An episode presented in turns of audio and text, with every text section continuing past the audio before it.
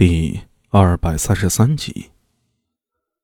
居德坊位于金光门侧，早在隋文帝修建大兴城之初，居德坊就成了胡商首选之地。经历贞观之治，居德坊的胡人也发生了巨大的变化，特别是伴随着西市兴起，重化、怀远两个里坊因为靠近西市，所以就成了胡人的首选。许多见不得光的商品抵达长安后，无法立刻贩卖，他们大都要经过重化、还原两坊的消化，才能够顺利的进入西市，堂而皇之的成为货品。也正是因为这个原因，居德坊的格调自然要提高了很多。大多数有背景、有财力的胡商或者贵族会居住在居德坊，而那些小商贩亦或者不法之徒会聚集在重化两坊。苏大为三人进了居德坊之后，轻车熟路的在西圈的一个集市上找到了他们想找的人——斯莫尔，波斯人。此时的波斯被称之为萨珊波斯王朝。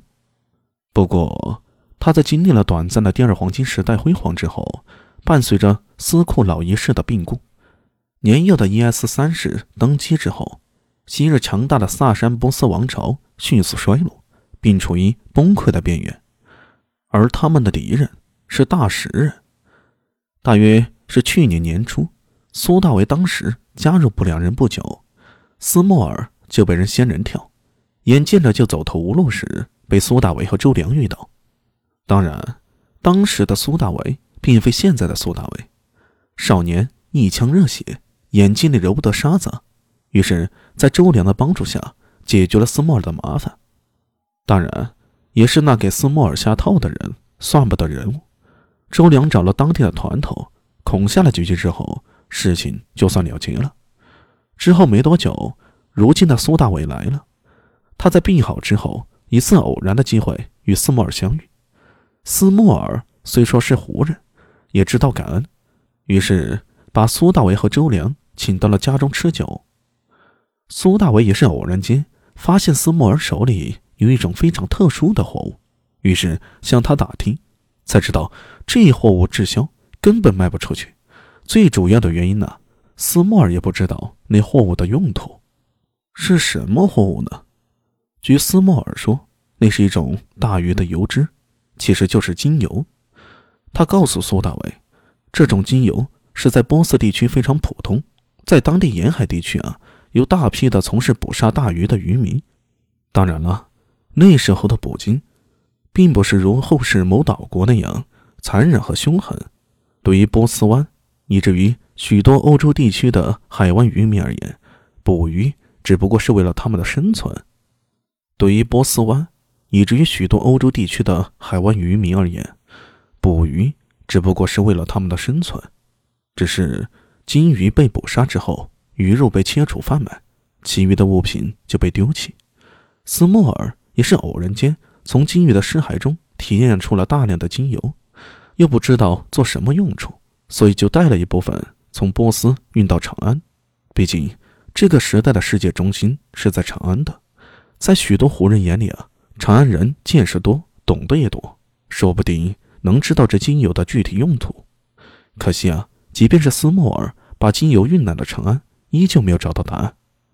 苏大为见到精油之后，一开始也没有放在心上，只不过一次偶然机会，他突然想到了精油的用途，于是就放在了心上。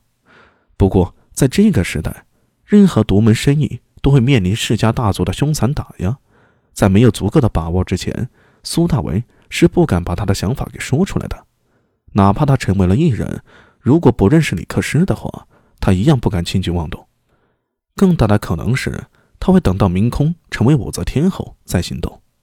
李克师当然是比不得未来的女皇了，但是从目前而言，她无疑是最好的靠山。苏大为非常清楚，自从西域商路打通之后，西域的物品源源不断的被输入中原，那些有价值的商品基本上都有了非常稳定的通路。他想要插手其中，并非一场易事。想要赚钱，需要找一些独门的生意才行。精油就成了他一个想法，并且在私下，他偷偷告诉了周良：“斯莫尔我的兄弟，好久不见。斯莫尔的店铺位于居德坊西楼的闹市里。当苏大伟等人走进店铺的时候，就见到斯莫尔正口沫横飞的向一个妇人推销他的香料。看清楚是苏大伟和周良，他也非常兴奋。不过他并没有理睬周良那颇有异域风情的打招呼方式，而是快步走了上来，和苏大伟拥抱了一下。阿米兄弟。见到你实在是太好了，前些日子我看到你的画像被贴的到处都是，我快要担心死了。现在看到你，说明你已经没事了。我要向你祝贺，我的兄弟。这样吧，待会我请客，一起去喝酒。我要请你吃最好吃的烤肉，喝最好喝的葡萄酒。苏大为笑着和斯莫尔拥抱了一下，说道：“斯莫尔兄弟，看样子你这里的生意不错。”哈哈哈哈哈！